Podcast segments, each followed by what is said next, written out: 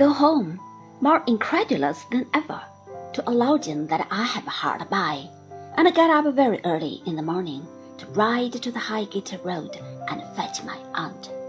I have never seen my aunt in such a state. She's dressed in lavender colored silk, and has a white bonnet on, and is amazing. Janet has dressed her, and is there to look at me. Peggotty is ready to go to church, intending to behold the ceremony from the gallery.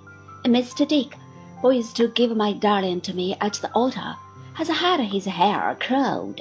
Traddles, whom I have taken up by appointment at the turnpike, presents a dazzling combination of cream color and light blue, and both he and Mr. Dick have a general effect about them of being gloves.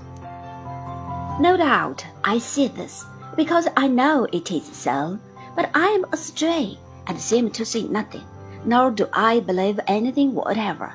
Still, as we drive along in an open carriage, this fairy marriage is real enough to fill me with a sort of wonder and pity for the unfortunate people who have no part in it, but are sweeping out of the shops and going to their daily occupations. My aunt sits with my hand in hers all the way. When we stop a little way short of the church to pull down Peggotty, whom we have brought on the box, she gives it a squeeze and me a kiss. God bless you, Trot. My own boy never could be dearer. I think of poor dear baby this morning. So do I. And of all I owe to you, dear aunt.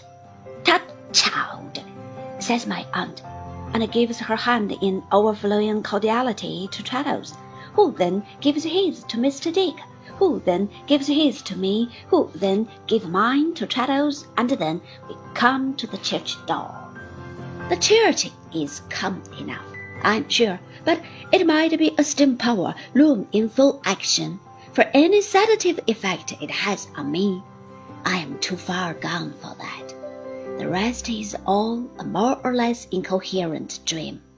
A dream of their coming in with Dora, of the pew opener arranging us like a drill sergeant before the altar rails, of my wondering even then why pew openers must always be the most disagreeable females procurable, and whether there is any religious dread of a disastrous infection of good humor which renders it indispensable to set those vessels of vinegar upon the road to heaven.